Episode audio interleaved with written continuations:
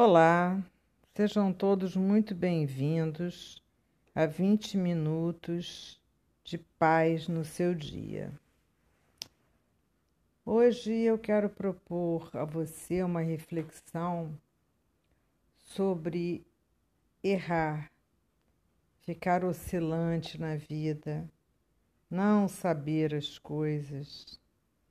Sabe aquela história? Eu não sei se eu quero casar ou comprar uma bicicleta, os nossos dilemas, né? divididos entre uma coisa que aparentemente é importante e outra, né? E as duas têm uma intenção positiva na sua vida. Então, quando a gente fica confuso, né? Nesse mundo em que as pessoas são tão perfeitas, estão cheias de barriga tanquinho, né? Pós-graduação, pós-doutorado, falam cinco línguas, poliglotas, né? Cadê o lugar para quem está confuso, não sabe o que quer, para quem tentou e não conseguiu? Como errar, né? Será que tem uma maneira melhor de errar? Eu me pergunto isso há anos, para ser bem sincera. Claro, você vai me dizer assim: ai, ah, Patrícia, a melhor maneira de errar é quando você aprende com o erro. Ok. Só que você só sabe disso depois. Enquanto você está errando, você não sabe. É, aquela, aquele evento que aconteceu na sua vida muito tempo atrás que na época você viveu de forma muito tranquila, boa, né? Hoje você sente saudade e acha que aquele momento foi o melhor momento da sua vida. Só que lá, quando você estava vivendo, era um momento bom. Né? Eu me lembro que vários casais de amigos, nós tínhamos uma casa alugada em Angra. Era uma casa muito simples. Cada família tinha um quarto. Tinha goteira, tudo que você pode imaginar de problema essa casa tinha. Mas a nossa relação de amizade era muito boa. Continua sendo, mas era muito boa. E a gente curtiu dois anos numa casa muito simples, num bom condomínio e tudo mas a gente viveu os melhores momentos da nossa vida. Nós saímos numa traineirinha né, para ir para as ilhas, levando os filhos. Eram 20 pessoas na casa, nunca teve uma briga. Enfim, não vou ficar discorrendo sobre essa experiência, né? Mas hoje, passados 20 anos dessa experiência, eu posso dizer que apesar de toda a simplicidade da casa, das coisas que nós fazíamos, coisas cotidianas disponíveis para qualquer ser humano, nós éramos muito felizes por estar em, junto de amigos e filhos de amigos, né? É, então, as experiências da vida, na verdade, nós só sabemos avaliar depois depois que elas passam. No momento que nós as estamos vivendo, elas são só experiências. Então, na, essa pergunta que eu fiz hoje, né? Qual é a melhor maneira de errar? Como errar melhor? Como errar melhor para ter um aprendizado maior? Não dá para saber antes. Não dá para você programar assim, ah, hoje eu vou errar para caramba, porque eu sei que esse, vai, esse erro vai me trazer um aprendizado sensacional, vai mudar a minha vida. Não é assim. Existe uma coisa chamada destino. Eu já acreditei, desacreditei, voltei a acreditar no destino e hoje acredito. Não como uma coisa fatalista, né? nem como um determinismo. A minha vida está determinada desde o dia em que eu nasci. Não. Mas eu tenho, como dizia o Nick Lauda quando teve. Você lembra do Nick Lauda? Nick Lauda. Ele teve um acidente seríssimo em que ele ficou totalmente queimado e ele teve que ficar muito tempo em hospitais e reabilitações. E eu me lembro de uma entrevista que ele deu à BBC, na qual ele falava, perguntaram a ele se ele acreditava em Deus. Não quero entrar em nada de religião, tá? Só repetindo as palavras lá do Nick Lauda. E ele dizia que antes daquela batida, daquele acidente gravíssimo, das queimaduras, ele não acreditava. Mas que depois ele passou a acreditar. Aí perguntaram para ele qual era a definição de Deus. E ele deu uma das melhores definições, porque ela é simples. As coisas mais simples são as coisas mais bacanas da nossa vida. Ele falou que Deus dá um caminho, mas o percurso dentro desse caminho, cada um escolhe como fazer. Então, como errar de forma que o seu percurso seja proveitoso e você ainda curta a viagem? É aquela coisa assim, muitas vezes a gente para na vida, não consegue progredir mas tem uma pressão social de ser perfeito, de ter encontrado a profissão perfeita, o parceiro ou a parceira perfeitos, os amigos perfeitos, tudo, né? Isso existe hoje e é uma grande mentira, porque a perfeição só se sabe depois. Você está andando na rua, encontra uma pessoa super sua amiga que você já não vê há muitos anos, e você fala: Poxa, Fulano, você tem tempo aqui para a gente almoçar juntos? E você para e vai almoçar com essa pessoa, e vai lembrar coisas, vai trocar informações. E só tem duas horas. A intensidade dessas duas horas vão, vai ser uma coisa sensacional, vai ser maravilhoso, né? Vai ser maravilhosa a intensidade porque ali, naquele curto período de tempo, vai haver uma troca muito grande. E se vocês comerem alguma coisa, o registro daquela comida vai ser: ah, foi o melhor hambúrguer que eu comi na minha vida, porque eu estava acompanhado do fulano. Então, o que dá essa sensação de felicidade para gente, de bem-estar, é essa intensidade nesses momentos, né? Encontrar aquele amigo inesperadamente. Então, aquilo ali vai te dar, né? Um, um bem-estar. Mas como você vai saber se o erro vai te dar bem-estar depois? Eu sei que se você passar agora na sua frente uma parte da sua vida e algum erro que você tenha cometido, que circunstâncias que você tenha tenha considerado erradas para você e hoje você reavalia, você dá um novo olhar, né? Você não pode mudar o passado, mas você pode dar um novo olhar para ele. E você fala, cara, aquilo foi maravilhoso.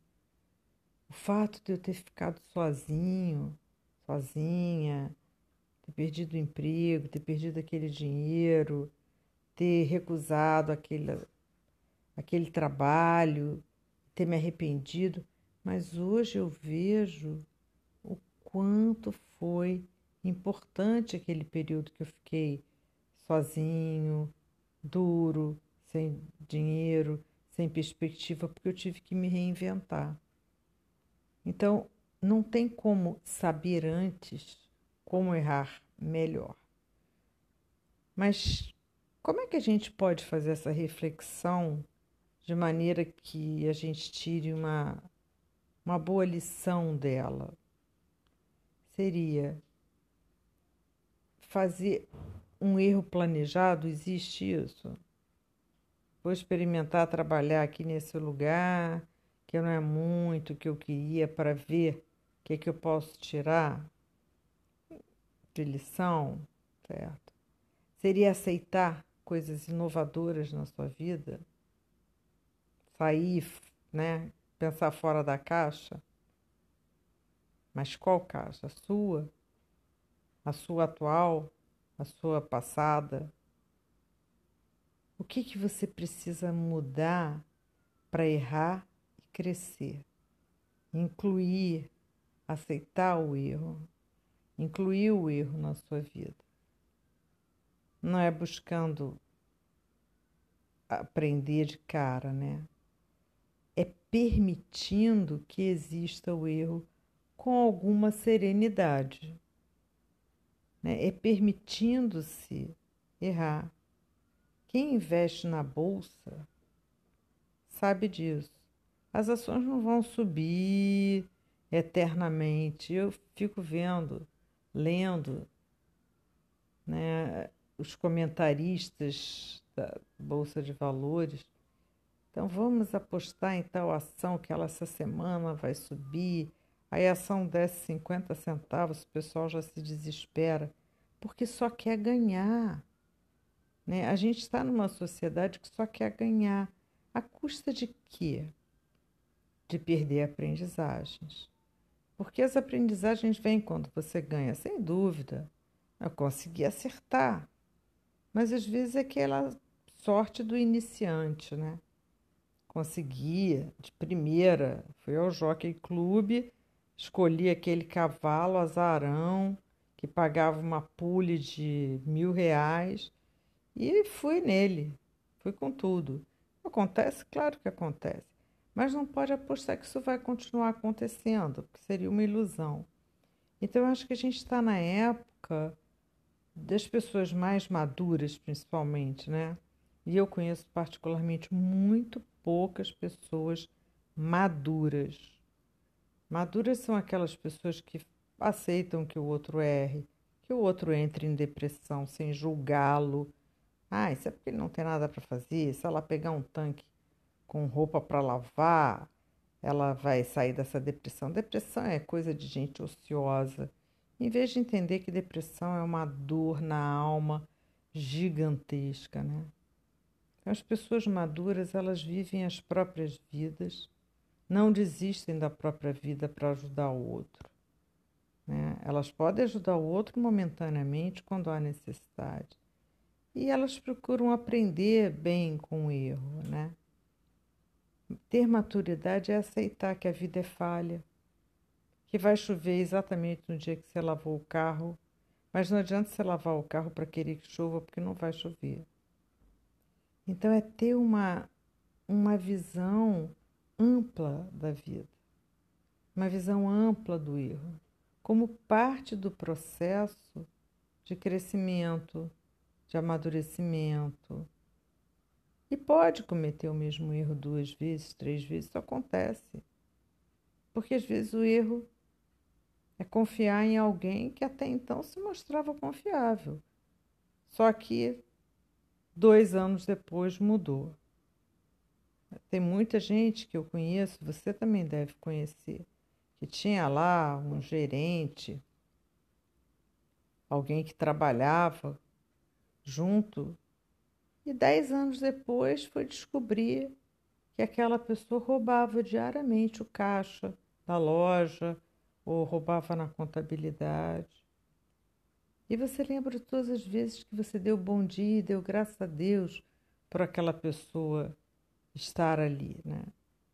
Claro que ela não é só uma ladra, ela também ajudou, né?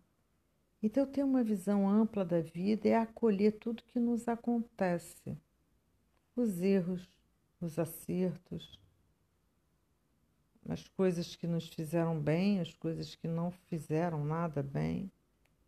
Saber sofrer é uma arte, né? Para poucos, né? Maturidade é coisa para pouco. E a pessoa madura, ela sabe sofrer. Ela sabe que tem horas que não adianta, a vida vem com tudo e estilhaça as janelas da alma e entra. E tem uma perda, e tem uma doença, tem alguma coisa que é totalmente inesperada, né? E poder fazer disso, como num dos áudios que eu gravei aí, falei do ladrilho que quebra, né? Pegar aquele ladrilho esfacelado em vários pedacinhos e fazer um belo mosaico. Isso é a sabedoria do partir-se sem quebrar, que é uma filosofia budista, né? A gente vai se partir durante a vida, a gente vai errar com os outros, a gente vai errar às vezes terrivelmente, mas poder ir lá, pedir desculpas, dizer, ah, sinto muito, e não ficar se justificando. Às vezes é preferível ouvir, eu errei com você. Eu errei mesmo. Faltei com a minha amizade, faltei com o meu apoio. Então a reflexão de hoje é para além apenas do erro. Do erro apenas seria um português mais bem feito, né? É para além. É, para os tibetanos, e eu sei que a maioria das pessoas não gosta de falar na morte, um momento importante da vida é a morte, né? A gente sabe que um dia vai ter fim. E eles treinam todo dia durante o sonho para morrer bem, né? Mas a gente não precisa pensar na morte desse jeito. A gente pode pensar que legado eu quero deixar nesse mundo. Quero fazer uns erros eu não vou ter jeito de consertar. Outros erros eu vou aprender muito com eles. Os outros vão ser erros mais banais, mas como incluir aquilo que foge ao nosso controle na nossa vida de forma bondosa, respeitosa. A gente só quer ser respeitado pelos acertos, né? Como é que a gente poder fazer as coisas de uma forma, às vezes, atrapalhada. A gente não tem resposta para tudo. É a primeira vez que a gente está vivendo essa vida, né? Pelo menos eu tenho essa impressão comigo. Você não tem também? Primeira vez que a gente está vivendo assim, né? Mulher no Brasil, ter filhos, ser terapeuta pelo menos eu não, não sei de outras vidas ou de outras oportunidades para errar e acertar. É, e acho legal quando a gente aceita tudo que nos compõe. Tudo. As nossas coisas bonitas, as nossas faltas, as nossas coisas plenas, as nossas falhas, aquilo que nos incomoda, aquilo que nos alegra.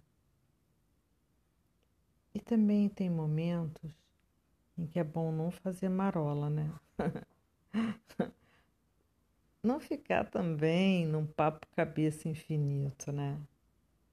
Então, é aprender a errar, aprender a aceitar todas as falhas da sua vida desde que você nasceu e todos os acertos também, incluir tudo na sua alma. Isso é bem sistêmico, né? E é bom quando a gente aceita tudo como é. Não fica brigando com a vida. Não vale a pena. Definitivamente não vale a pena. Então, essa é a minha reflexão que eu proponho a você que acompanhe. E você pode me dar um retorno se você quiser. Tem meu site aí, né? patriciaramos.net.br. Lá tem um botãozinho de WhatsApp. Se você quiser me mandar alguma mensagem, fica à vontade. Olha, foi um prazer compartilhar esses pensamentos que me vieram hoje espontâneos, eu não edito nada do que eu falo. Com você. Muito obrigada por ter ouvido e tomara que isso sirva para você de forma bem legal, que você faça disso algo legal. Meu nome é Patrícia Ramos e até o nosso próximo encontro. Muito obrigada.